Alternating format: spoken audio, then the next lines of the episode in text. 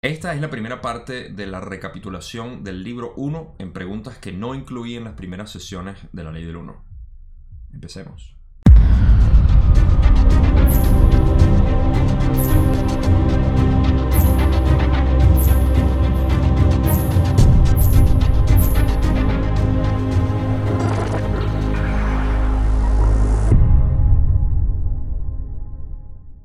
Cuando empecé a hacer la serie de la ley del 1, mi intención inicial fue la de únicamente excluir algunas preguntas sobre lo que era la sesión, las partes más relevantes o más resaltantes, y eh, eso inmediatamente cambió en las primeras tres o cuatro sesiones cuando empecé a incluir básicamente todo porque me enamoré simplemente con eh, la idea de descubrir todo.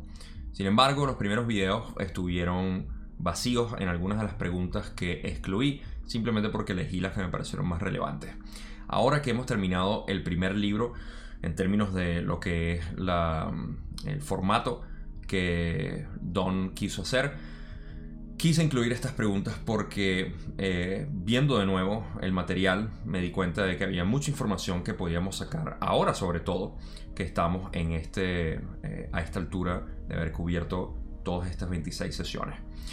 Curiosamente, eh, estas preguntas no las quise incluir porque em, no eran, quizá eran muy fuertes o muy filosóficas al principio para empezar lo que era lo que yo quería cubrir, las partes más llamativas de lo que era cada sesión y qué era. Pero ahora hemos llegado a ese punto y el contenido es tan pero tan grande que acabo de terminar el video en inglés y me tomó casi una hora, así que espero que sea aproximadamente lo mismo, quizá no lleguemos a una hora, ya ustedes lo sabrán porque está a este punto del tiempo-espacio eh, terminado el video, curiosamente.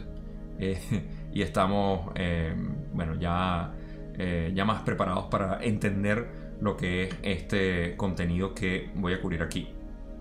De nuevo, esto va a ser principalmente la sesión 1. No creo que, al igual que en el otro video en inglés, no me dio, no me dio chance porque llegué a una hora de cubrir el resto. Pero en el próximo video vamos a cubrir las otras eh, preguntas que fueron de la sesión 2, 3 y 4, principalmente las de sanación. Ahora, sin más preámbulos, vamos a entrar en lo que es la primera parte, que fue cuando Ra eh, se comunicó por primera vez inesperadamente para aquellos del grupo de LNL o NNL Research. Eh, y esta fue la primera comunicación que recibieron de Ra, que dicen, soy Ra es, el primer, es la primera vez que hablo a través de este instrumento.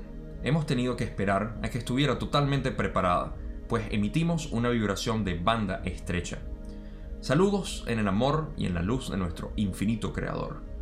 Hemos observado a vuestro grupo. Hemos sido llamados a tu grupo, pues tienen necesidad de la diversidad de experiencias de canalización que se dirigen de forma más intensa o, como podrías decir, era un enfoque avanzado hacia el sistema de estudio del patrón de las ilusiones de su cuerpo, su mente y su espíritu, al que denominas la búsqueda de la verdad.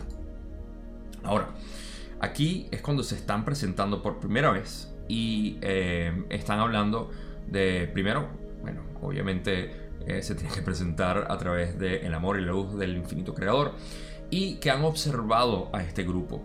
El grupo estaba buscando información que como ellos dicen, eh, podrías decir un enfoque avanzado de lo que es el sistema de estudio o patrón de ilusiones de nuestro cuerpo, mente, espíritu. Ya de un principio podemos notar que estaban hablando de una información muy profunda, muy pesada, muy, muy densa en cuanto a lo que significa la búsqueda de la verdad, como ellos lo denominan, o como nosotros lo, eh, lo denominamos, la verdad. Em, el grupo como tal ya tenía aproximadamente una década a este punto buscando información de este tipo, eh, canalizando entidades de la Confederación y por eso estaban familiarizados con este tipo de contenido. Por eso es que Ra, el grupo de Ra los estaba observando y estaba eh, siendo llamados eh, por ellos por la intensidad de la información que estaban buscando. No era algo, digamos, muy banal o información eh, digamos, eh, perecedera, sino aquella información que es eh, siempre la más importante y la infinita, por decir de alguna manera, que no cambia, como digamos cambian ciertos aspectos de nuestra realidad aquí, de nuestra cultura, de nuestra sociedad, para ellos eh, no, no, cambia, evidentemente, porque es los conceptos de la creación. Y ya de aquí vemos que se establece esa idea de que Ra quiere transmitir la ley del uno. No le interesa hablar de programa secreto espacial, aunque lo hablaron. No les interesa hablar mucho sobre las pirámides, aunque lo hablaron. De su trasfondo histórico, sobre todo, aunque lo hablaron. Eh, más que nada información que fuera útil para nosotros conocer y entender lo que es la creación como tal. Y eso lo vamos a ver precisamente en la información, que esto va a ser bastante larga. La primera pregunta nada más, o la primera parte de, esta, de esta intervención por parte de Ra. Y eh, ya empiezan a hablar que, o sea, desde un principio están hablando y diciendo, ustedes están buscando información avanzada y nosotros queremos dársela. La cuestión es, bueno, si eh, los interrogantes, en este caso los interrogadores, eh, iban a hacer las preguntas adecuadas y ahí es donde Ra siempre les decía, bueno, no nos interesa mucho hablar de esto, pero vamos a hablar de, vamos a hablar mejor de la ley del 1. Pero bueno, y aquí podemos ver, aunque sea que se está presentando esa parte de lo que era eh, la información que ellos querían presentar. Vamos a pasar a la otra parte, donde dice, Esperamos ofrecerles un punto de vista un tanto distinto sobre la información que es y siempre será la misma. La Confederación de Planetas en el servicio del infinito creador tiene una sola declaración importante. Esa declaración, mis amigos, como saben, es todas las cosas, toda la vida, toda la creación es parte del pensamiento original único. Usaremos cada canal si somos capaces de ello la recepción de nuestro rayo es una hazaña un tanto más avanzada que algunos de los canales de vibración más amplios abiertos por otros miembros para un trabajo más introductorio e intermedio. Una vez más vemos el énfasis que están haciendo, sobre todo al final, de que eh, la información que ellos van a dar no es introductoria ni intermedia. La información que ellos estaban dispuestos a dar y que por supuesto nos dieron dentro de muchísimas, muchísimas preguntas que fueron enfocadas en cuanto a la ley del uno y lo que es importante para la evolución del alma, que es en lo que ellos se enfocaban o querían enfocarse en realidad, aunque siempre respondían cualquier pregunta que se les hiciera. Eh, eso era lo que estaban presentando. Y que el rayo o hazaña, porque dicen también, eh, ya empiezan a hablar, y esto lo vamos a, cubrir en las próximas partes de esta declaración, no voy a decir que fue una pregunta, sino declaración de Ra cuando entraron, eh, fue fue muy, muy preciso la, la, transmisión como lo hicieron eh, en el caso de, de, la comunicación de Ra con el grupo de RNL Research.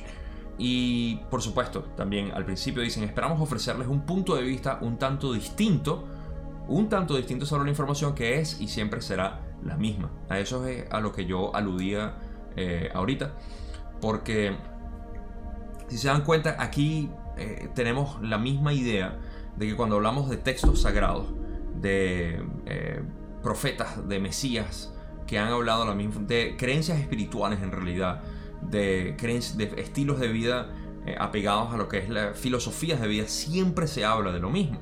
Siempre se habla de lo que es la unidad, de lo que es la creación con un único, un único Dios o creador.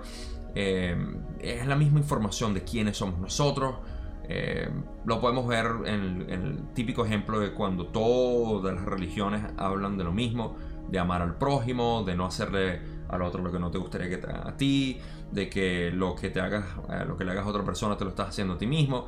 Es la misma información y ellos dicen queremos ofrecerle la misma información, o sea que es la misma, solamente un poco distinta. Otra cosa que eh, enfatizar aquí también eh, aunque esto lo vamos a ver más adelante, pero lo voy a adelantar ahorita para, que sea eh, resonante cuando, cuando lo, encontremos, es que esta información, siendo la misma, se da dependiendo de la inteligencia que nosotros tengamos en este momento. Ahora, la inteligencia no quiero que sea o que suene como que nuestra inteligencia eh, actual, porque nosotros somos muy inteligentes en comparación. Sí lo somos, pero no es nuestra inteligencia. Fuera del ego, es la inteligencia que se ha desarrollado en el complejo mente, cuerpo, espíritu para asimilar información a esta altura. ¿A qué me refiero? Que hace 500 eh, años o hasta 100 años incluso, eh, hasta hace 40, 50 años, 70 años, la información que nosotros podíamos absorber por nuestro, nuestro crecimiento, lo cual es un, un grupo de conciencia, a lo que nosotros formamos. No soy yo que soy más inteligente que mis abuelos o mis bisabuelos. No, gracias a ellos es que yo tengo la inteligencia que tengo ahorita. Y gracias a esa inteligencia nosotros podemos asimilar esta información de una manera distinta. Muy diferente a cómo se le transmitía en aquel entonces y lo podemos ver en los textos sagrados cuando hablan de, eh, no sé, ah, eh, sobre todo cuando hablan de, lo que son los ovnis o los platillos voladores o las naves en las que venían, los veían como caballos en fuego o eh, eh, la palabra no, se me viene ahorita, pero son los carruajes, los carruajes de, eh, del cielo, venían en una nube lanzando rayos, o sea, esa información no la podían asimilar. Nosotros ahorita sí podemos entenderlo y decir, ah, ok, son eh, dispositivos electrónicos que trabajan con conciencia a través de los campos electromagnéticos del planeta y del resto de las conexiones con las otras estrellas en sus vértices en los que, o sea, es información que podemos ya nosotros asimilar y decir, eh, ok, pero en, en aquel entonces no. Entonces ahora están ofreciendo ese punto de vista mucho más avanzado a nuestro entendimiento y no tan primitivo en ese sentido, sin querer sonar ofensivo. Eh, espero que eso tenga sentido. Y la declaración que dicen aquí también que eh, es importante, que es de la Confederación, es que, como saben, todas las cosas, toda la vida, toda la creación es parte del, pensamiento original único. Cuando hablamos del pensamiento original único, y esto es algo que va a seguir saliendo en, esta, en este video, eh, estamos hablando de lo que es el, el fundamento de, nuestra conciencia. Más allá de nuestra conciencia, el fundamento de la creación, el fundamento de la conciencia en general de la creación, por así decirlo. Eh, es un concepto que vamos a ir desarrollando poco a poco como eh, vayamos pasando por eh, la serie de... no, no es establecimiento, pero bueno, sí, cómo establecieron en realidad la presentación de Ra eh, que vamos a leer, pero ese pensamiento original único al cual estoy haciendo enfoque es lo que eh, todos somos. Todos somos ese pensamiento original único, fuera del ego, por supuesto, porque en el ego es donde vemos separación. Pero esto va a seguir resonando ahorita. Así que bueno, para no seguir expandiendo sobre esta pequeña parte que es nada más la primera o la segunda dispositiva, vamos a ir a la próxima parte.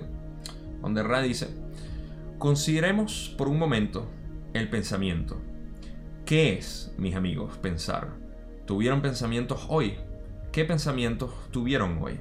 ¿Qué pensamientos fueron parte del pensamiento original hoy? ¿En cuántos de tus pensamientos se albergó la creación?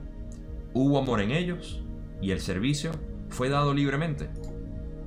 Bien, aquí vamos a pasar, bueno, eh, otro eh, detalle, porque ya vi un pequeño error eh, en la gráfica y quizás es un recuerdo para mí para revisar otra vez las gráficas.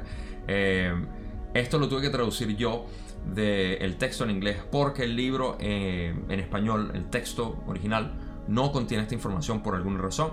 No me pregunten por qué. Pero la traducción es mía, así que cualquier error atribuyémoslo a mí. Eh, y quise incluirlo porque aquí es donde hay partes filosóficas muy, pero muy buenas para poder destilar. Primero, aquí están ya Ra. Recuerden, Ra se está presentando de una manera como nunca más lo hizo en ninguna otra sesión. Se presentaron como cualquier otra entidad, hablando y dando una especie de monólogo, dando como una especie de, agenda o discurso de lo que son. Pero en este caso, están haciendo que ponderemos lo que son los conceptos filosóficos. Dentro de, lo que pudieron en esta primera parte, fue la intención de ellos antes de, hacer preguntas. Así que esta es su tarjeta de introducción. Algo que quizá eh, pasemos por encima cuando estamos leyendo lo que es el primer, eh, la primera sesión de Ra, es saber que la intención con la que ellos vinieron en la primera sesión o en la primera pregunta, la primera, eh, no sé cómo decirlo, declaración, es la mejor palabra que puedo encontrar. En esa primera parte de la declaración de quiénes son ellos y qué vinieron a hacer, están ya haciéndonos eh, o, dándonos conceptos filosóficos muy importantes de los cuales podemos sacar información. Entonces, por eso es que hago tanto, eh, tanto enfoque en esto. Ok, vamos a leer de nuevo. Dicen, consideremos por un momento el pensamiento.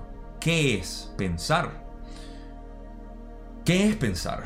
Pensar es una pregunta que desde hace miles de años nos hemos estado tratando de, de responder ¿Qué es pensar? La parte reduccionista de la ciencia nos va a decir que pensar es simplemente la reacción del cerebro ante lo que es el aspecto consciente del ser humano. Sabemos que el pensar va mucho más allá. Y el pensar, dentro del concepto filosófico de la ley del uno, sabemos que viene del creador único. Ahora dice, ¿tuvieron pensamientos hoy? ¿Qué pensamientos tuvieron hoy?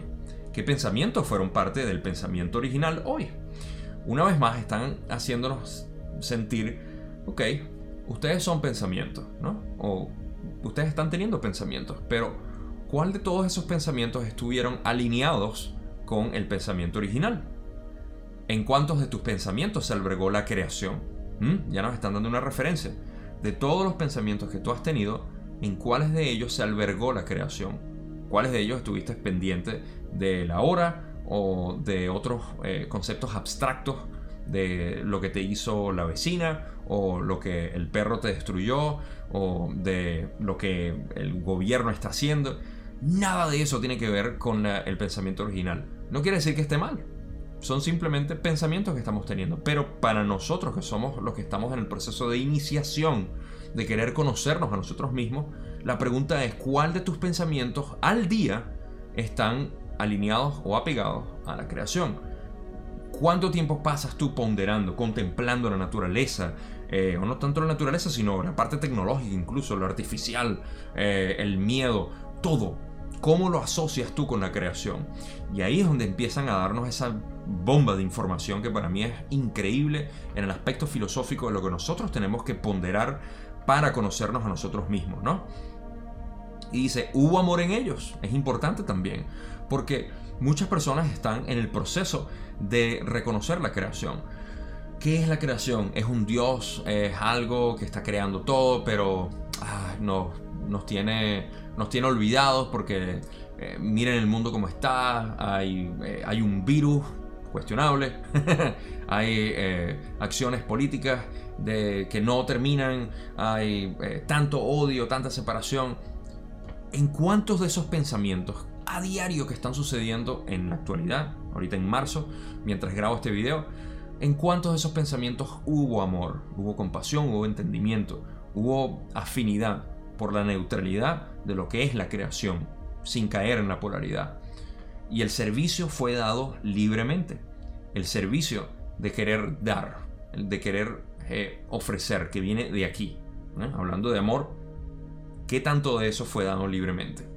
Y ya por aquí nos están haciendo. Es fascinante. De aquí pudiera yo seguir hablando y hablando, como no tienen idea. De hecho, me puedo, me puedo olvidar de la gráfica y seguir hablando por una hora. Nada más que con esto. Porque aquí ya estamos explorando lo que es la naturaleza del ser. La naturaleza de, de donde venimos y hacia dónde vamos. De nuestra dirección como tal. Pero bueno, no, no, no voy a omitir el resto de, la presentación y vamos a seguir porque todavía hay mucho más que podemos seguir eh, fascinados con lo que dicen. Ahora Ra dice, ustedes no son parte de un universo material, son parte de un pensamiento. Están bailando en un salón donde, en donde no hay material. Ustedes son pensamientos danzantes. Mueven su cuerpo, su mente y su espíritu en patrones algo excéntricos por no haber comprendido completamente el concepto de que son parte del pensamiento original. En este momento nos transferimos a un instrumento llamado Don. Soy Ra.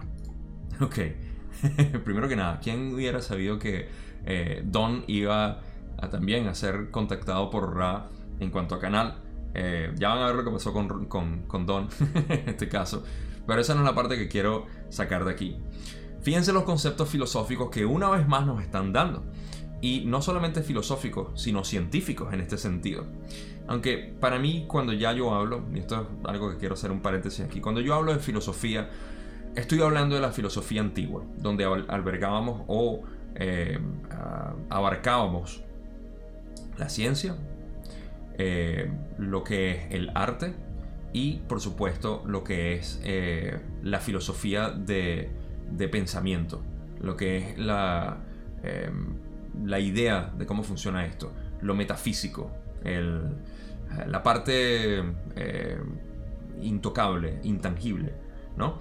Para mí la filosofía abarca todo eso. No podemos hablar de ciencia sin hablar de la parte, digamos, metafísica, no podemos hablar de lo metafísico sin hablar de lo físico, y no podemos hablar de toda la creación sin hablar del arte, que es la expresión de lo que nosotros realmente somos, lo que vinimos a hacer aquí. No tanto a pensar tanto, ni tampoco a viajar tanto mentalmente, vinimos a crear, somos creadores aquí.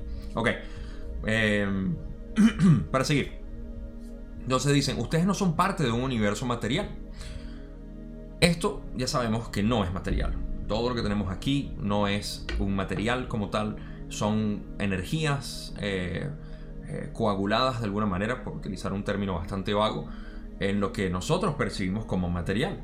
Pero todo en realidad es espacio, es espacio infinito entre los átomos. No infinito, pero hay un espacio enorme entre los átomos, protones, electrones, las moléculas, incluso todo nuestro cuerpo puede ser eh, abarcado en la punta de una aguja si lo ponemos todo juntos. O sea, el resto de nosotros es espacio. Entonces, no somos parte de un universo material. Es lo que están diciendo aquí. La física cuántica ya nos ha eh, aseverado esto en muchísimas maneras. Y lo sabemos desde hace... Ya ellos lo sabían en, aquel entonces con eh, el avance científico que teníamos en 1981.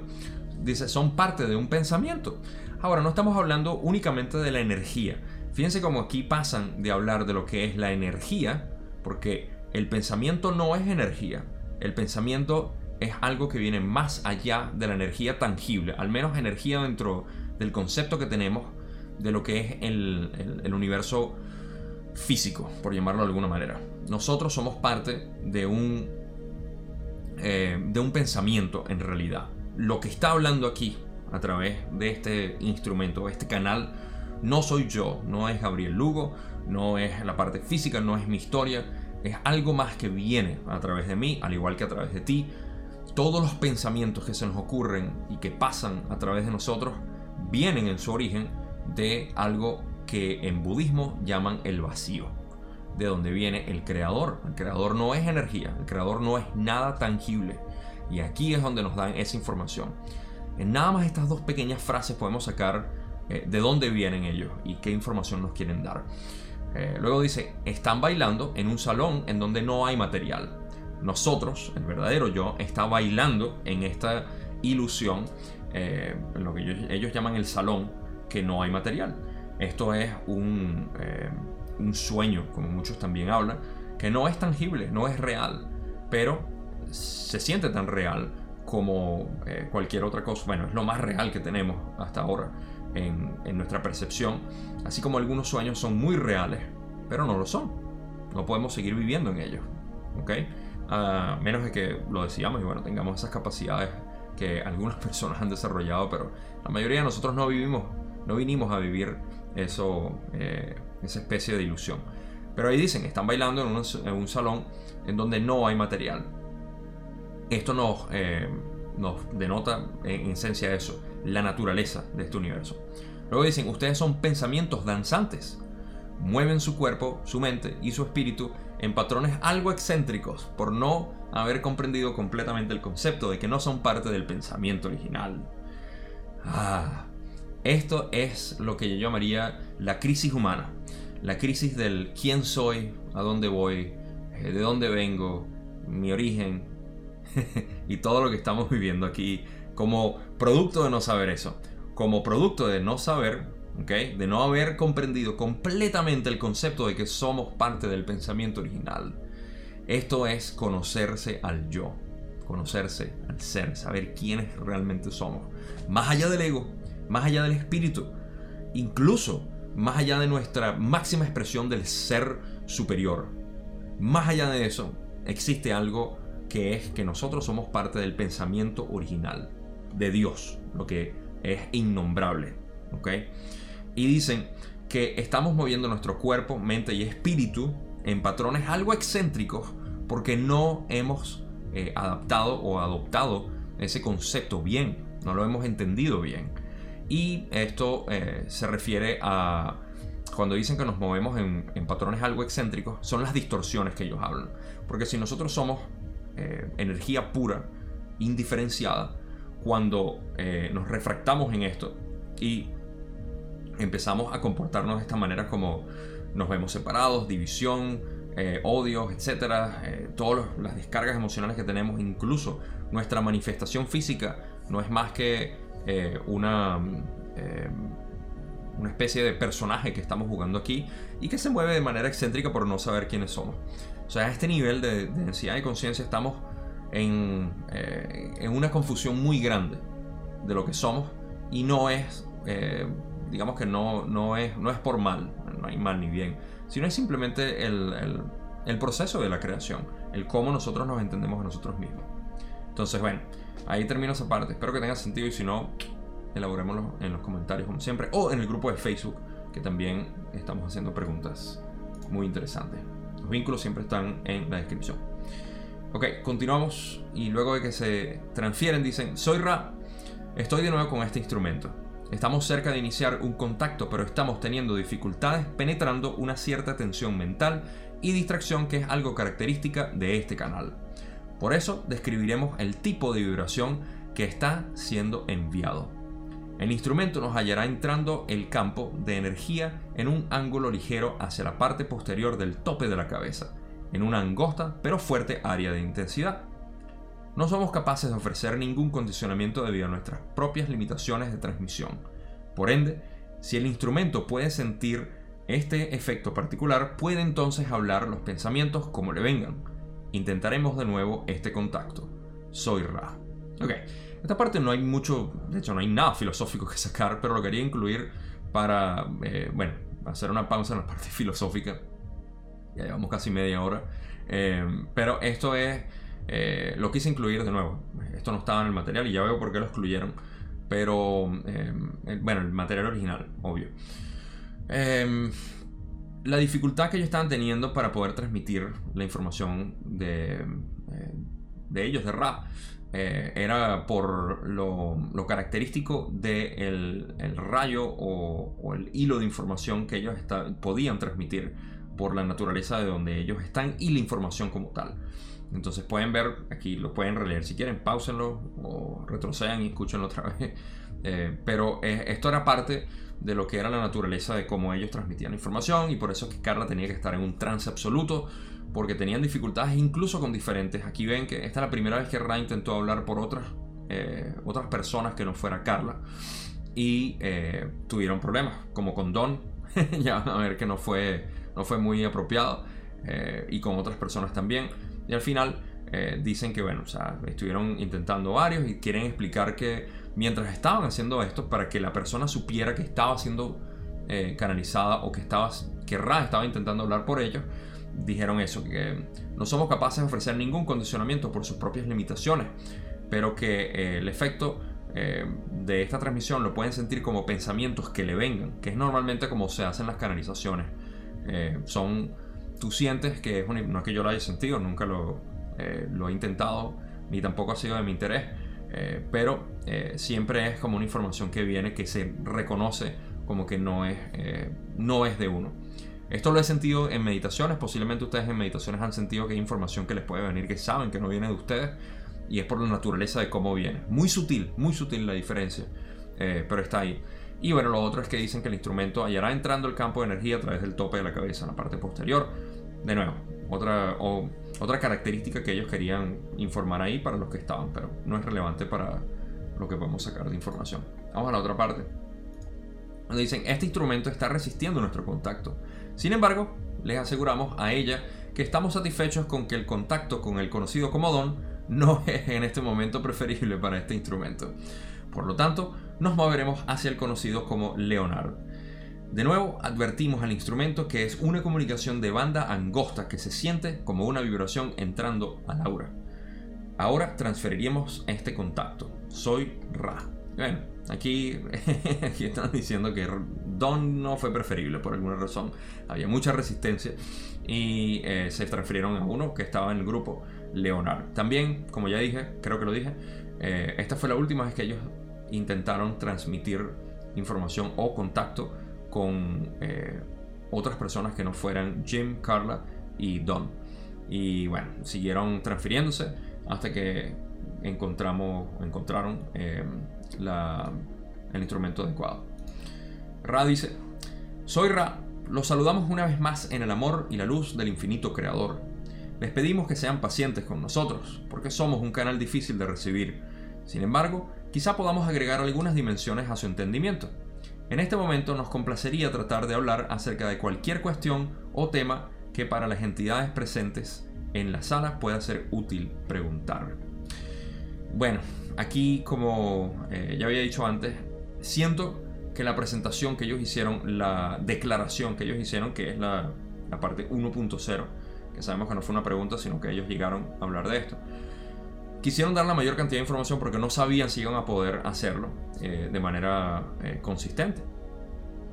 Por eso nos dieron esa bomba de información que eh, quise hablar como por media hora ya casi. Y dijeron, bueno, que ya nos presentamos, vamos a hablar de cualquier cosa que les sea útil a, usted, a ustedes. Y bueno, que sean pacientes con que este canal es difícil, pero bueno, ya sabemos la determinación que tuvieron Carla, Jim y Don para darnos este valioso material, de verdad. Eh, todo mi corazón para ellos, por toda su dedicación. Eh, ha hecho mi vida eh, sin, sin importar a las personas que, han, que yo pueda pensar que han influenciado o impactado. Para mí esto ha sido un cambio de vida enorme. Así que Gracias a ellos por continuar este difícil canal que podemos ver lo difícil que fue. Pero bueno, la otra pregunta que no cubrí en la primera sesión fue la 1.5, donde Don dice, ¿podrías proporcionar algún detalle más sobre tu papel en relación con los egipcios? Y ya aquí en adelante no hice traducción yo, esto sí es parte del material. Ra dice, la identidad de la vibración Ra es nuestra identidad. Como grupo, o lo que llamarías un complejo de memoria social, establecimos contacto con la raza de tu planeta o lo que llamas egipcia. Otros también de nuestra densidad establecieron contacto al mismo tiempo en Sudamérica, y las denominadas ciudades perdidas fueron sus intentos de contribuir a la ley del uno. Ok, aquí estamos en la parte donde Ra eh, está siendo cuestionado en cuanto a Egipto, y eh, cuando dicen eh, algo importante aquí que dicen la identidad de la vibración Ra es nuestra identidad. No lo dicen, pero nosotros sabemos que ellos eh, se les atribuyó ese nombre en Egipto y por ende, una vez que ellos se, muestran, eh, están siendo eh, tildados con ese nombre y bueno, ellos se tienen que identificar como tal porque nosotros los identificamos así. Ellos no tienen identidad como tal, ellos están perdiendo cualquier tipo de identidad para poder subir a séptima y unirse con el creador, pero en ese eh, en esa idea es como cuando un bebé, bueno, en las comiquitas vemos que eh, hay, hay un bebé que ve a cualquier animal o otra persona que no es el papá o la mamá y los llama papá o mamá. De la misma manera, nosotros asociamos a ellos como Ra, por el sol. Y eh, ellos, bueno, se identificaron con, con Ra y dijeron, ok, está bien. Qué lindos ellos llamándonos Ra. Eh, pero dicen, bueno, nosotros como grupo, o lo que llamarías un complejo de memoria social, establecimos contacto con la raza de tu planeta. Esto lo hemos cubierto ya en, en las sesiones anteriores, lo, que fue el contacto de ellos con, eh, con Egipto. Y eh, otros también de nuestra densidad establecieron, esto también lo hablamos, no me acuerdo de la sesión ahorita, saben que siempre se me están olvidando las sesiones, pero fue, creo que fue la sesión 20 y algo, donde hablaron de la civilización de, de Sudamérica y las ciudades perdidas ya lo hablamos, vayan a verlo. Pueden revisar aquí en el canal donde está em, la gran civilización de Sudamérica, creo que fue que le puse de título, eso sí lo recuerdo. Así que está bien denotado ahí.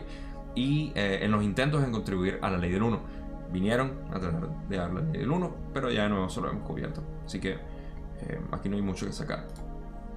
Luego Ra continúa y dice, mantuvimos comunicación con alguien que escuchaba y entendía, y que estaba en posesión de decretar la ley del 1 sin embargo, los sacerdotes y las gentes de aquella, eh, era, de aquella era no tardaron en distorsionar nuestro mensaje, despojándolo, digamos, de la compasión sobre la que se funda la unidad por su propia naturaleza, puesto que incluye a todos, no puede renegar de ninguno. Bueno, esto ya lo hemos hablado también, no solamente en la construcción de las pirámides, sino cuando contactaron a Akhenaten, que fue a quien ellos intentaron darle la ley del 1, quien estaba muy alineado con la ley del 1 y quería hacerlo parte del teísmo de aquel entonces, pero eh, ya sabemos lo que pasó, apenas murió, dijeron, fiesta, vamos a volver a nuestro, nuestra élite y a los distintos dioses y a seguir eh, distorsionando el resto de lo que nos habían dado y que a Kenaten también les había dado. eso es lo que están diciendo. Ahora, recuerden, esta es la sesión 1. Eh, ya nosotros hemos avanzado hasta este punto eh, sabiendo lo que fue el contacto en Egipto y a Kenaten y todo eso. Así que si quieren revisar esa información, vayan a las sesiones correspondientes, que fue, si mal no recuerdo, la sesión 2 y se menciona en la 23 también, o 24, no estoy seguro, pero ahí está la información. Eh, o búsquenla también en el libro y pueden buscarla en el video, como quieran, pero ahí está la información. No quiero seguir expandiendo sobre lo que hicieron y todo lo que pasó en esa era porque ya lo cubrimos. Así que vamos a pasar al resto de la respuesta que tienen aquí. Donde dicen, cuando ya no pudimos disponer de los canales apropiados a través de los que, de los que formular la ley del 1, nos retiramos de aquella posición hipócrita en la que nosotros mismos habíamos permitido situarnos otros mitos, por así decir, más relacionados con la polaridad y con los complejos conceptos de tu vibración, volvieron a apoderarse de aquel complejo social, sociedad particular. ¿Es esta información suficiente o seguimos explicándolo? ¿Hay alguna otra pregunta? Ok, algo que notar aquí es cuando dicen que cuando ya no pudieron disponer de los canales apropiados, obviamente se retiraron.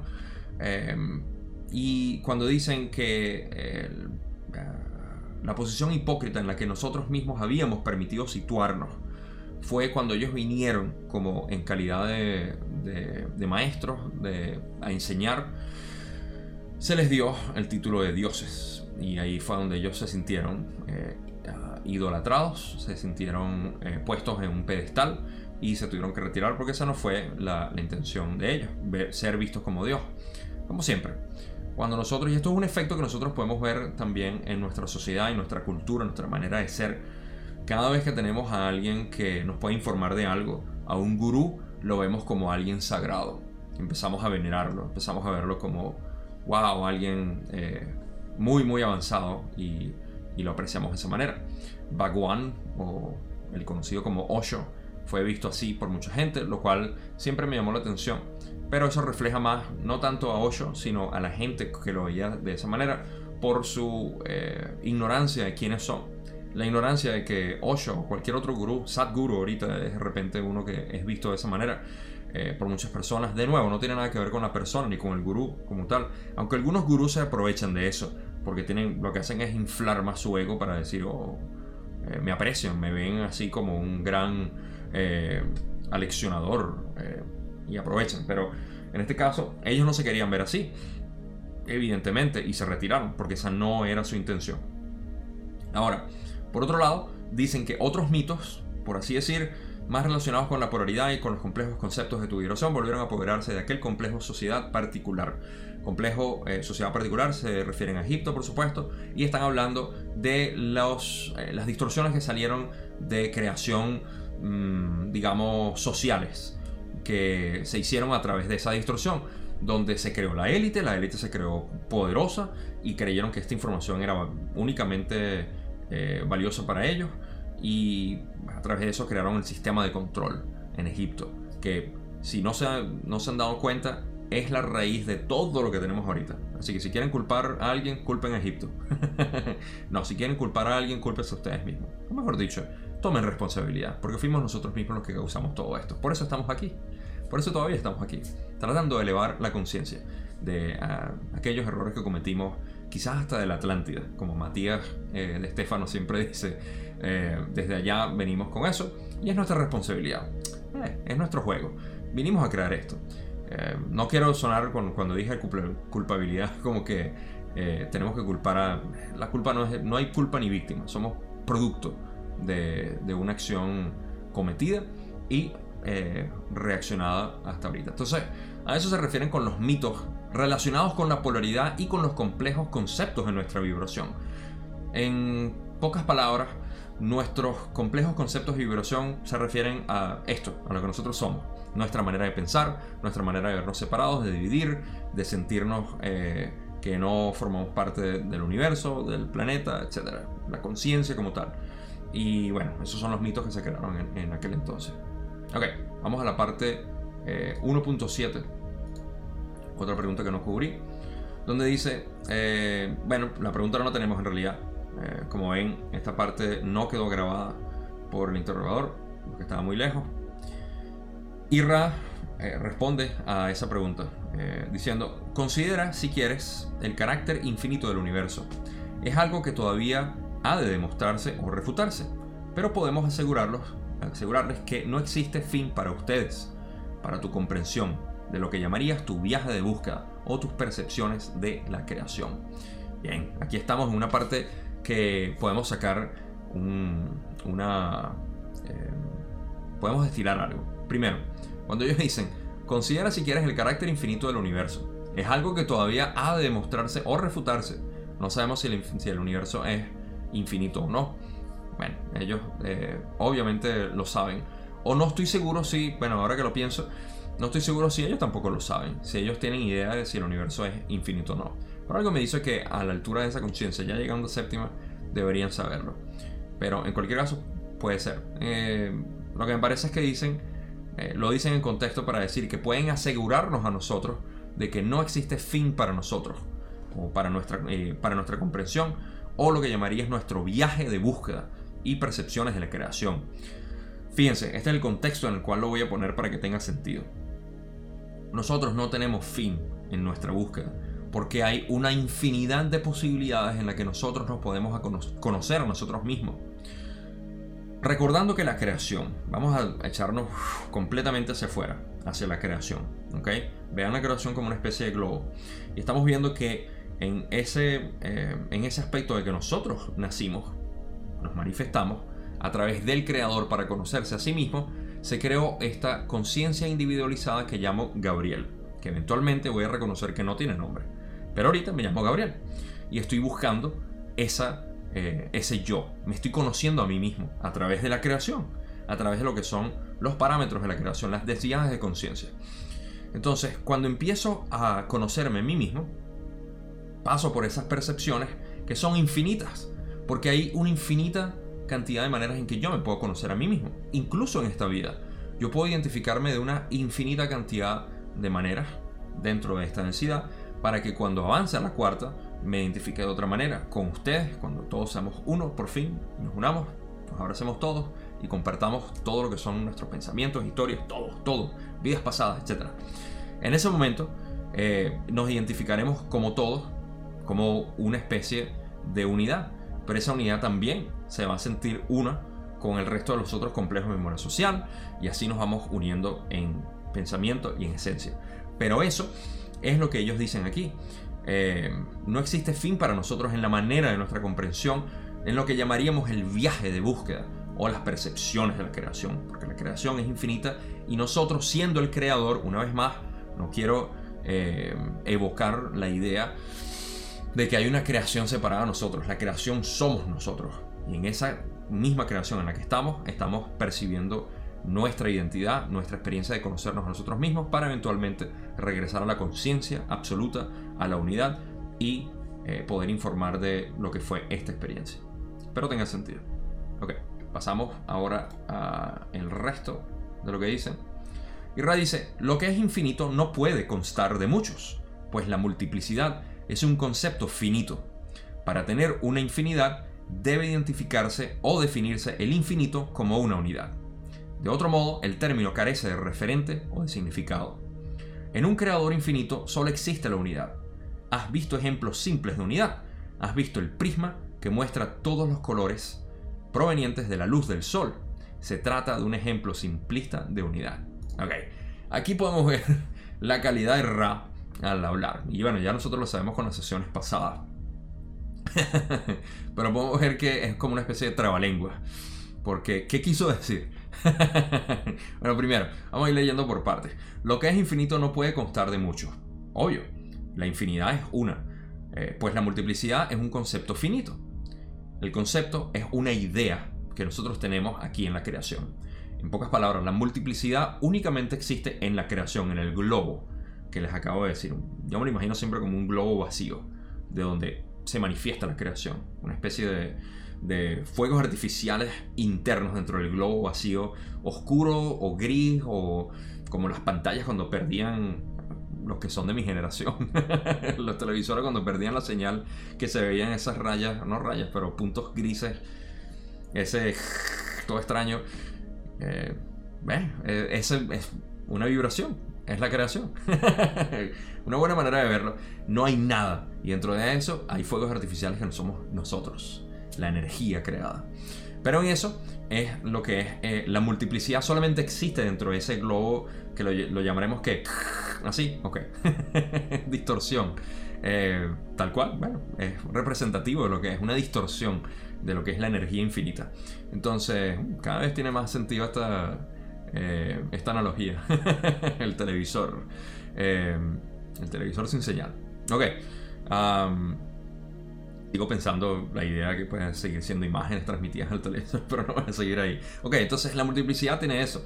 Pero el concepto de infinidad tiene que ser conocido como uno. De otro modo, no tiene eh, significado, carece de referencia. Entonces, en un creador infinito solo existe unidad. ¿Ok? Para un creador infinito solo existe unidad. Ahora, nosotros hemos visto ejemplos simples de unidad. Y en relación a la multiplicidad, de lo que son los colores como los eh, representan ahí. ¿Por qué? Porque el prisma es, primero viene de, eh, vamos a hablar de la luz del sol, nuestro bello papasol, eh, manda esa luz y la luz es pura, indiferenciada. La ilusión del prisma es lo que nosotros vemos cuando vemos colores, gracias a que la luz se refleja o se refracta en, la creación en el planeta, podemos ver colores gracias a esos colores podemos ver, tenemos experiencia. Ven lo que es el ejemplo simple, como ellos dicen, de lo que es la unidad. De la unidad venimos, es esa energía pura, lo cual no lo es. El sol es, una, eh, es un color, por así decir, dentro de lo que es la creación, dentro de las distintas densidades de conciencia e incluso aquí en nuestra densidad eh, fractal. Pero para no irnos mucho ahí y seguir con el ejemplo, ese prisma representa la ilusión. Y para que se sientan aún más identificados con esta analogía, ¿qué somos nosotros sino siete puntos energéticos? Un prisma de colores, desde el rojo hasta el violeta. Eso es lo que nosotros somos. Somos una ilusión, pero nosotros no somos la ilusión. Nosotros lo que vemos es la ilusión, el ego. Pero nuestro verdadero ser viene del Creador que es de donde viene la información que somos nosotros, el pensamiento que estamos hablando al principio del video. Empieza a tener un poco más de sentido, espero, para que tenga congruencia eh, todo lo que estoy hablando aquí. Y nuestro, nuestra posición en la creación como tal. Entonces, eh, al vernos nosotros como esa, eh, esa parte, esa refracción de lo que es la luz indiferenciada, única y pura del sol, eso es lo que nosotros somos.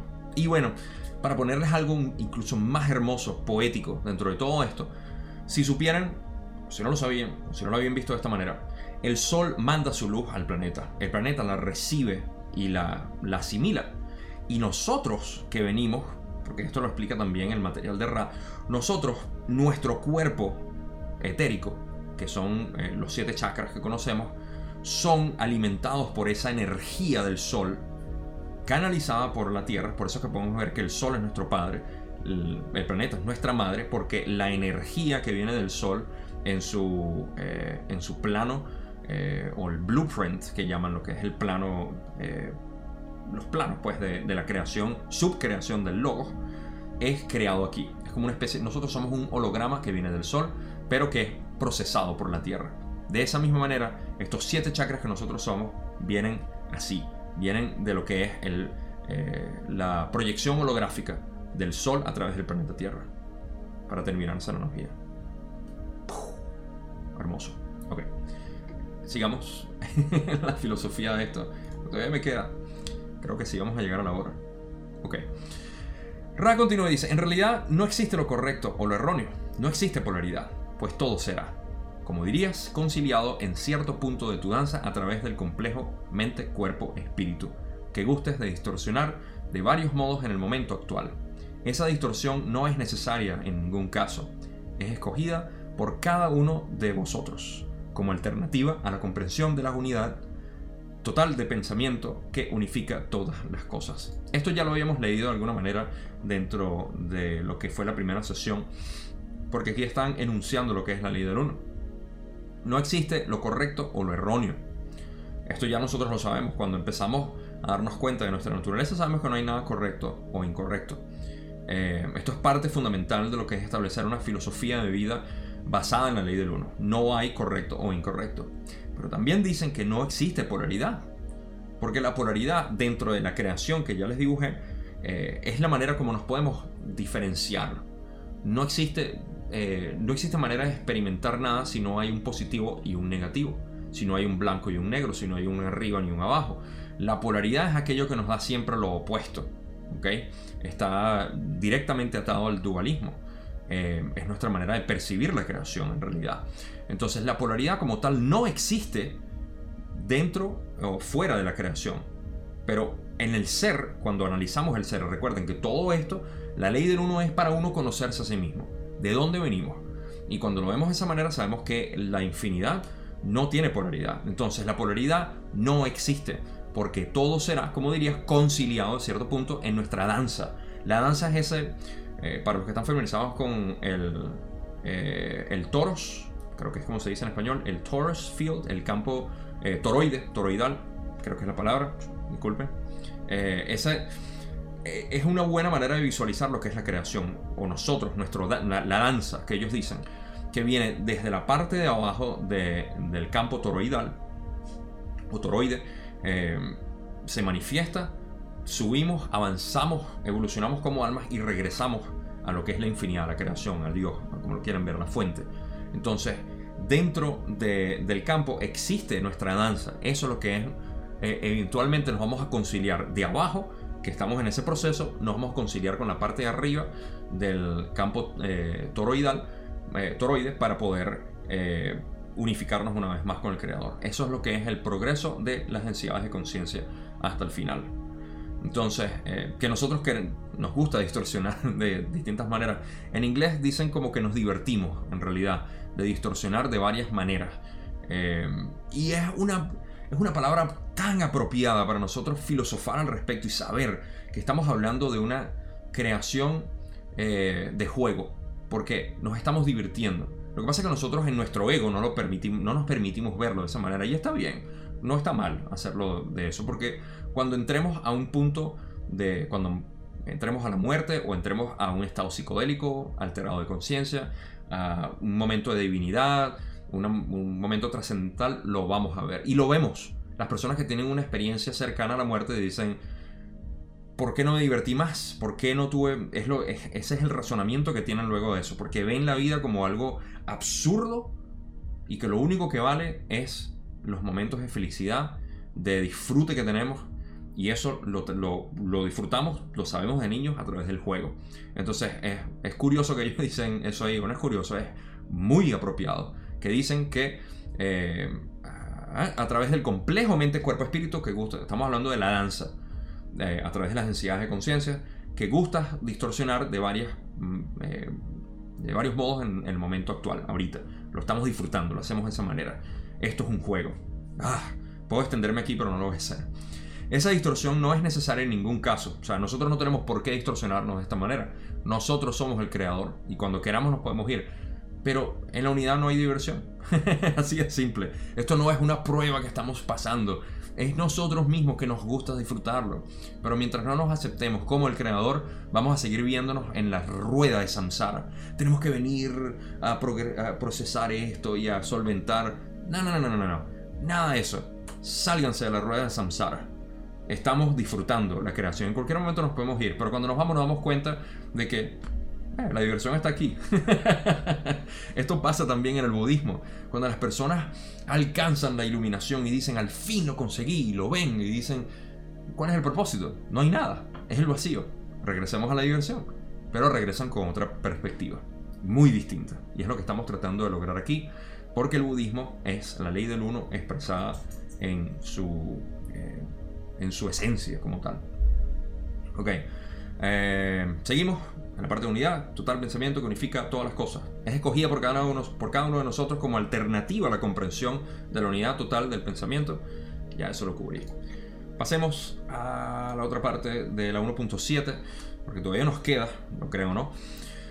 Y dice, no se está hablando de entidades o cosas similares o de cierto parecido.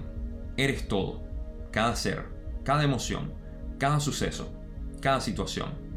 Eres unidad. Eres infinidad. Eres amor luz. Luz amor. Eres. Esa es la ley del uno. ¿Debemos formularlo más detalladamente? Ah, por favor. Sí, sí queremos que lo formules más detalladamente. Em, esta es la enunciación de la ley del uno. Todo lo que estaba diciendo. Ya lo pueden ver. Si lo pueden, regresen 10, 20 segundos. No sé cuándo fue que tomó. Pausenlo y léanlo otra vez. No se está hablando de entidades o cosas similares de cierto parecido. Aquí están hablando de la esencia de quiénes somos nosotros. No están hablando de la evolución del alma ni nada de eso. Eso lo vemos más adelante cuando tuvieron la oportunidad de poder seguir transmitiendo la información. Pero aquí nos dicen, yo siento que fue como una especie de, no es una manera desesperada, pero una manera muy concisa de darnos rápidamente toda la información. Eres todo, cada ser, cada emoción, cada suceso, cada situación. Este es el Dao, lo que habla el Dao chino, donde explican que hay una, eh, una fuerza, hay una, hay una energía, no hay, hay algo que no se puede explicar, porque cuando lo explicamos pierde el sentido, porque es parte de la creación. Y esto viene fuera de la creación. Es el creador como tal lo que hace esto. Eres unidad, infinidad. Eres amor, luz, luz, amor. La creación es tuya. Tú lo estás haciendo. Eres. Eres, tú la eres. ¿Se acuerdan cuando jugamos eso en, en el recreo, en el receso en la escuela? Tú la eres. Ahí estamos. Esa es la ley del uno. Tú eres la ley del uno. Eh, y bueno, no, aquí podemos filosofar bastante rato, pero no es la idea. Vamos a continuar. Ahora, con la última pregunta que tengo de esta sesión que no cubrí. no sé si este es Don, pero asumo que es Don, así que voy a decir Don. Dice, si un individuo se esfuerza por actuar como catalizador en general para incrementar la percepción de la conciencia planetaria, ¿es de alguna ayuda en esa dirección o no hace más que actuar sobre sí mismo? Muy buena pregunta. Raleigh dice, contestaremos a tu pregunta en dos partes, ambas igualmente importantes. En primer lugar, debes entender que la distinción entre ustedes y los demás no es visible para nosotros. No consideramos que exista una separación entre los esfuerzos por elevar la conciencia de la distorsión que proyectas como una personalidad y la distorsión que proyectas como otra personalidad. Muy importante aquí de notar cómo nos ven ellos a nosotros. Primero, eh, porque la pregunta tiene que ver que si la acción de nosotros querer ayudar o actuar como catalizador eh, actúa sobre la otra persona o nada más sobre nosotros o ambos. Eh, y dicen que primero que nada ellos nos pueden ver distintos a nosotros, porque nosotros, ellos nos pueden ver distintas personalidades. Para ellos nosotros somos un organismo y ven distintos aspectos de nosotros de repente formulando preguntas. Por eso que siempre dicen el llamado don o el que se refieren como tal, o aquel con el complejo vibratorio de sonido tal, porque ya no existe. O sea, para ellos es otra visión como nos ven. Y es importante ver cómo nosotros, cómo realmente son. Ellos nos ven más a nosotros como lo que somos que como nosotros creemos que somos. Y es importante verlo desde el punto de vista eh, de ellos. Hay una frase que dice que si pudiera hacerte ver con mis ojos la manera como te amo, sería muy distinto o algo así. acabo de distorsionar enormemente. Es algo así como si yo pudiera hacerte ver como yo te veo, pudieras ver el amor o, lo bello que eres, ¿no? Y de la misma manera, si pudiéramos vernos a través de los ojos de Ra o de la percepción de Ra, pudiéramos ver lo bello que somos en ese sentido. Eh, entonces, eso es lo que dicen aquí en la primera respuesta, o en la primera parte de la respuesta. Ahora, en la otra dice, Así, aprender es lo mismo que enseñar, a menos que no se esté enseñando, o lo que está aprendiendo, o lo que se está aprendiendo, en cuyo caso habrás hecho bien poco por ellos ustedes. Tu complejo mente, cuerpo, espíritu debería considerar este discernimiento, pues es una distorsión que desempeña un papel en tus experiencias en el nexo actual. Muy importante esta parte, están hablando de lo que es la comunicación, la expresión de nosotros. Primero, no hay manera de enseñar sin aprender o aprender sin enseñar. Un ejemplo muy personal es este trabajo que yo estoy haciendo eh, para simplemente dejarlo en YouTube y que curiosamente muchos de ustedes están escuchándome, lo cual agradezco de corazón. Sin embargo, no era mi intención inicial y de hecho muy sincronístico o bueno, casual, como lo quieran ver, que lo estoy diciendo en, esta, en este video, que es una recapitulación de las primeras sesiones donde no incluí estas preguntas, porque eh, para mí mi intención era simplemente poner esto aquí para las personas que lo puedan, eh, que simplemente resuenen con él. Y eh, la cantidad que yo he aprendido simplemente por hacer esto ha sido enorme. Más es lo que he aprendido que lo que yo siento que he enseñado, si es que he enseñado algo. Porque lo que estoy haciendo en realidad es canalizar información a través de lo que yo siento e interpretado. punto importante decir aquí, yo no soy quien tiene la verdad, simplemente estoy hablando porque me gusta hablar, me encanta hablar de esto. Hay muchas cosas que a ustedes no les va a resonar y eso está bien, me encanta que sea así, porque así ustedes buscan por sus propios medios qué significa todo esto. ¿okay? Ahora, en la otra parte dicen, eh, tu complejo mente, cuerpo, espíritu debería considerar este discernimiento, el discernimiento de saber que eh, no hay manera de enseñar sin aprender o aprender sin enseñar, porque esta es una distorsión que, se desempeña eh, que desempeña un papel importante en las experiencias de nuestro nexo actual. Nosotros eh, enseñar de esa manera, la mejor manera como yo lo puedo expresar, que sería lo natural, como debería suceder, es que nosotros no somos maestros ni tenemos una potestad para eh, enseñar nada específico, porque si nosotros enseñamos lo que ya sabemos y la persona se lo aprende al caletre, como decimos nosotros, perfecto. Entonces, ¿cuál es el propósito? No estamos enseñando nada nuevo, estamos enseñando el pasado. La idea es que al enseñar, nuestras generaciones eh, que nos siguen puedan cambiar, puedan alterar la información. Ahora, eh, no, el tanto, no me quiero ir tanto a la parte técnica o académica, sino a la parte de, cómo nosotros enseñamos. Nosotros enseñamos a través de lo que es eh, la expresión del ser mientras más uno deja de ser el ego y empiezas a ser tú, empiezas a expresarte de manera artística, eh, aquellas personas que buscan la ciencia, que es lo que nosotros, nosotros, eh, nosotros apreciamos el intelecto muchísimo, pero la ciencia, que es parte, en general, totalmente intelecto, no es más que un aspecto de lo que es el filósofo. El filósofo es el, el intelectual. El filósofo es aquella parte, o es la, combinación de ambas partes, ¿no? Si nosotros pudiéramos dejar fluir y dejar ese ego de que somos partes separados, que lo metafísico no existe y todo lo demás, pudiéramos expresarlo de una manera que resonara más con otras personas.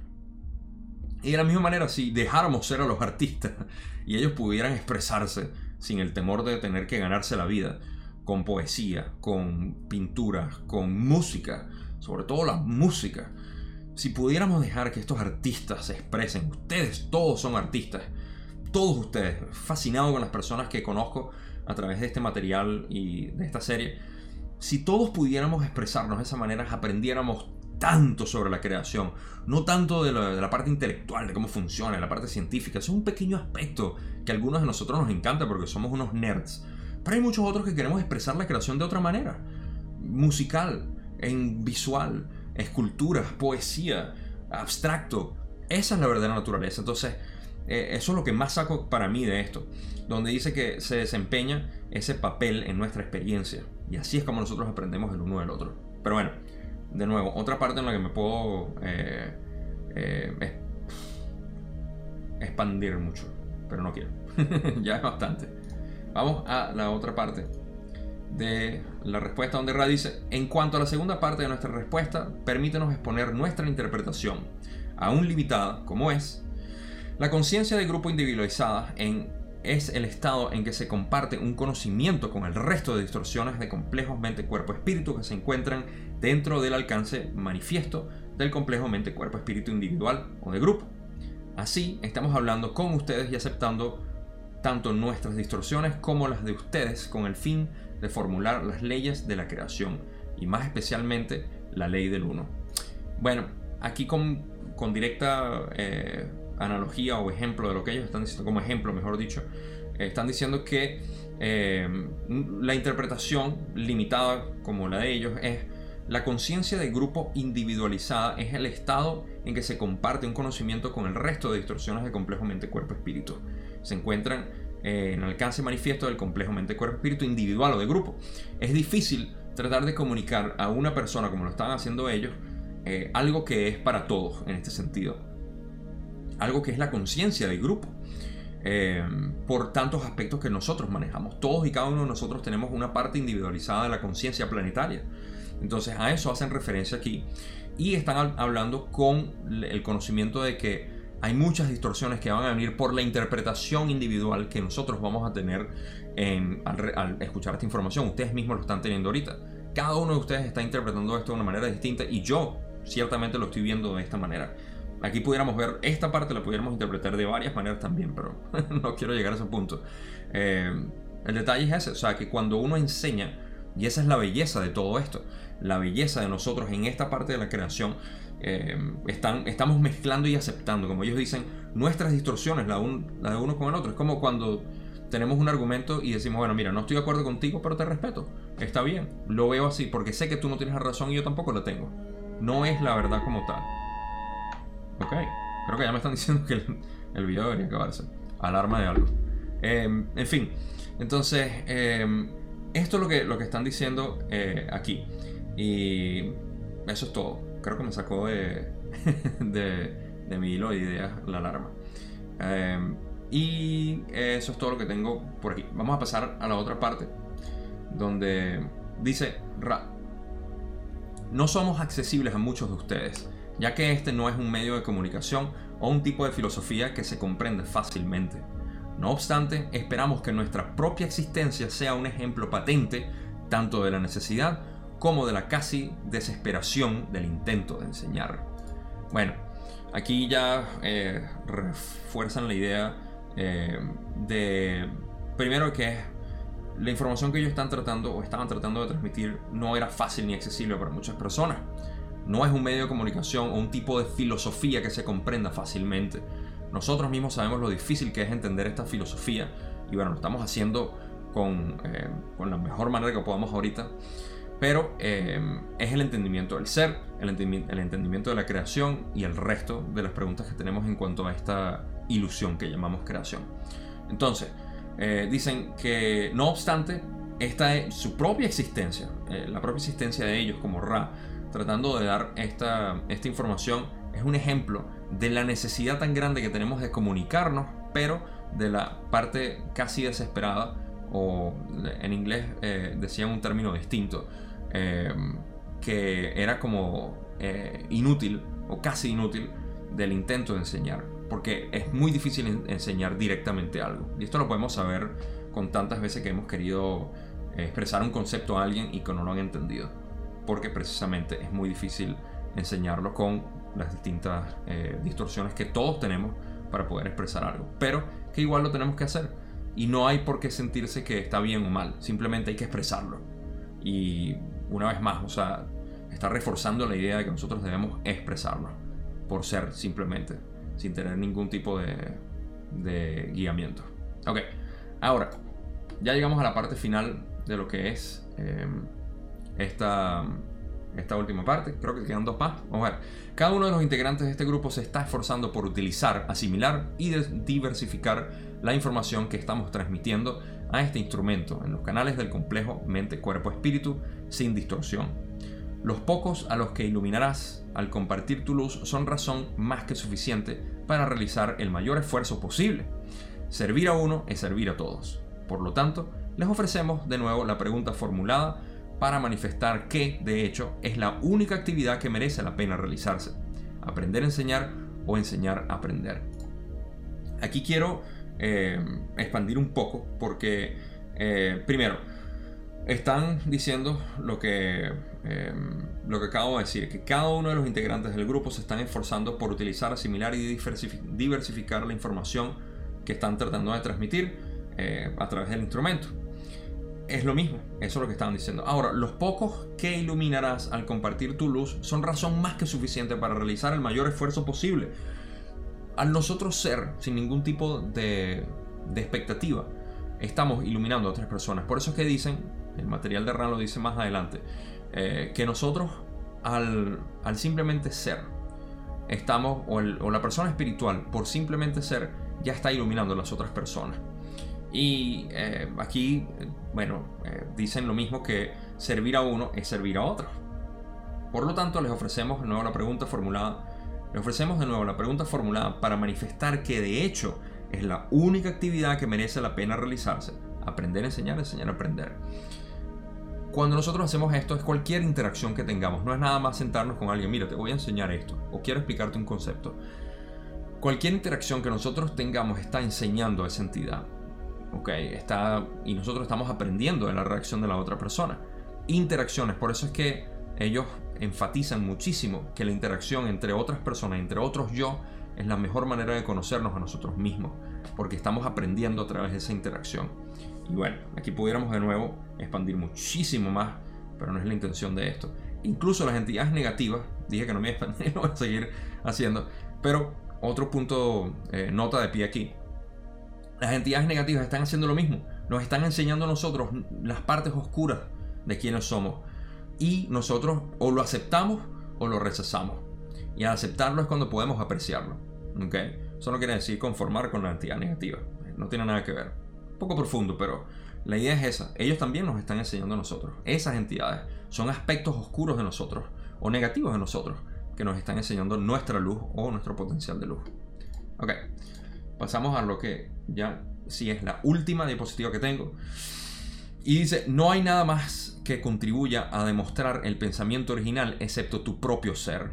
Son muchas las distorsiones que proceden de lo inexplicado, lo inarticulado, o que se presentan envueltas en misterio. Así, tratar de discernir y de tejer tu camino a través de tantas distorsiones de mente, cuerpo, espíritu como sea posible entre tus gentes y en el curso de tus enseñanzas es un esfuerzo muy beneficioso que realizar. No podemos expresar mayor valentía en tu deseo de servir. ¿Podemos expresar de algún otro modo esta cuestión? No sé si lo hicieron, no me acuerdo, pero no es importante. Aquí terminamos. pero al haber puesto el fundamento que ya expliqué hasta ahorita, creo que se entiende eh, sin mucha explicación esta parte. No hay nada más que contribuya a demostrar el pensamiento original excepto tu propio ser. Pero si no conoces a tu ser naturalmente, ¿cómo lo estás expresando? En pocas palabras, si no conoces a tu ser, estás expresando el ego, el reflejo de otras personas que dicen que tú eres. Una parte muy, pero muy delgada de tu ser. En realidad, nada, estás reflejando al mundo exterior cuando no conoces a tu ser. Cuando conoces a tu ser y puedes expresar o demostrar el pensamiento original, ¿y cómo lo sabes? Porque estás siendo tú. Porque sin ningún tipo de prejuicio, de pena, de vergüenza, de nada. Te quitas todos los prejuicios que puedas tener y eres tú, sin temor a que la otra persona diga algo, que le vayas a afectar o que todo, te lo quitas todo y eres tú. ¿Ok? En ese sentido estás siendo tú y no hay nada que enseñe más que eso, la mayor expresión tuya. Esto es, uff, importantísimo. Em, y dicen, eh, y son muchas las distorsiones que proceden de lo inexplicado, lo inarticulado o que se presentan envueltas en misterio. Están hablando una vez más del Dao chino, de lo que es esa, eh, el gran vacío budista, eh, el Zen en el, el, budismo ahora establecido en Japón, que es indescriptible. De ahí nacemos nosotros, de ahí viene nuestra esencia, de ahí viene eso. Ese potencial que tú tienes viene de ahí y siempre está envuelto en misterio porque nunca lo puedes conocer, simplemente lo puedes actuar al momento, lo puedes brillar, pero cuando intentas replicarlo es como, eh, es como absurdo, suena absurdo cuando intentas replicarlo. Y esto es muy, muy notable cuando intentamos eh, imitar a otras personas, lo cual es algo muy común entre nosotros. Pero bueno, esa es la parte de el, eh, que explica ahí. Y luego dice, así tratar de discernir y de tejer tu camino a través de tantas distorsiones de mente, cuerpo, espíritu como sea posible entre tus gentes. Discernir y de tejer tu camino a través de tantas distorsiones. Aquí está diciendo, es como mejor no lo puedo haber explicado. Tratar de discernir dentro de tantas distorsiones que existen en nuestro ambiente es lo que nos hace ser y es lo más beneficioso que podemos y el esfuerzo más grande que podemos realizar aquí. Creo que no voy a hacer conclusiones en este sentido, porque ya está la última diapositiva, y si puedo pasar directamente a esto, de hecho sí, vamos a hacerlo formalmente. Estas son las conclusiones. Esta es la parte en la que podemos ver la enseñanza que nos quisieron dar en la primera sesión. Y como dije, no me dio chance de cubrir en este video eh, las preguntas de la sesión 2, 3 y 4, que todavía me faltan. Pero aquí eh, podemos eh, terminar la parte filosófica más fuerte de lo que fue la presentación de Ra en esta, en esta primera sesión. Esto es el conocerse a sí mismo, es el conocerse a sí mismo. Porque hay muchas personas ahorita que están distraídas y esto es algo que veo muchísimo en los círculos espirituales, que están muy distraídas. Y esto no quiere decir que esté mal, es la manera en que ellos se están conociendo. Pero lo que sí veo es mucho conflicto, que veo mucha agonía dentro o paranoia también, porque están tratando de discernir conceptos externos también dentro de la canción sin conocerse a sí mismo. Es como que vas a viajar a través del universo sin saber quién eres. Si tú no sabes que eres el creador y vas a viajar en el universo, te estás exponiendo a las partes oscuras y hasta algunas partes eh, luminosas que te pueden cargar de información que no estás dispuesto a tener. Por eso es que hay muchas personas, a mi parecer, que han tenido una iluminación grandísima y han terminado. Jim Carrey es uno de ellos, que se nota que cuando tuvo su iluminación habló de, muchos detalles. Claro, nosotros lo podemos entender ahora que está en, este sentido, pero hay muchas personas que pasan por un proceso de shock y que se dan cuenta muy de súbito lo que es la creación. Esto puede pasar también con sustancias como, eh, bueno, no voy a mencionar para no crear ningún tipo de, temor, eh, pero puede pasar con, eh, con, distintos tipos de iluminaciones, por así decir. Entonces, tanto hay información externa, positiva, negativa, luz, oscuridad, que puede afectarnos de una manera, puede impactarnos de una manera que nos haga incongruentes con lo que es esta realidad. Y para eso es que siempre, para empezar, el proceso de iniciación es conocerse a sí mismo. Ser puede ser fastidioso porque es muy bonito por allá afuera, muy trascendental y hermoso. Pero aquellas personas que están todavía vibrando en esas frecuencias de buscar lo que es la, creación afuera y somos parte separada, todavía se pueden mantener en eso y no puede ser beneficioso. Entonces, conocerse al, al yo eh, es para mí el fundamento de todo para poder hacerlo de una manera armónica y sin mucha paranoia, sin mucha incoherencia, ser la persona más, eh, más coherente.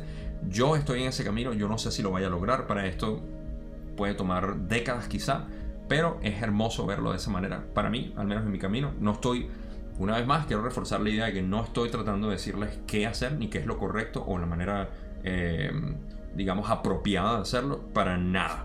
Simplemente les estoy expresando. Es lo que me viene, es lo que digo, es lo que sale de mi ser. Así que eh, si acaso algo podemos sacar de, este, esta recapitulación del primer libro o la primera sesión de, este libro, es eso, es reforzar el conocimiento del ser para luego entender que somos parte de una creación y ahí una vez que se conoce el ser y sabemos que somos el creador en lo más profundo del ser, podemos disfrutar este juego, podemos disfrutar esta ilusión que fue hecha para nosotros simplemente tener experiencia, eso es todo. Todo lo que estamos viviendo es una experiencia nueva y la idea es compararla o medirla con la cantidad de amor que podemos sacar de ahí. O, a su efecto, la falta de amor que podemos sacar de ahí y también nos informa muchísimo sobre nosotros mismos. Conocerse y apreciar. Eso es todo lo que les tengo que decir. Nos vemos en el video 2, donde vamos a hablar ahora más que todo sobre sanación, sesión 2, 3 y 4. Gracias por haber visto todo este video y con mucho gusto siempre Recuerden, gracias, gracias, gracias. Se les quiere mucho.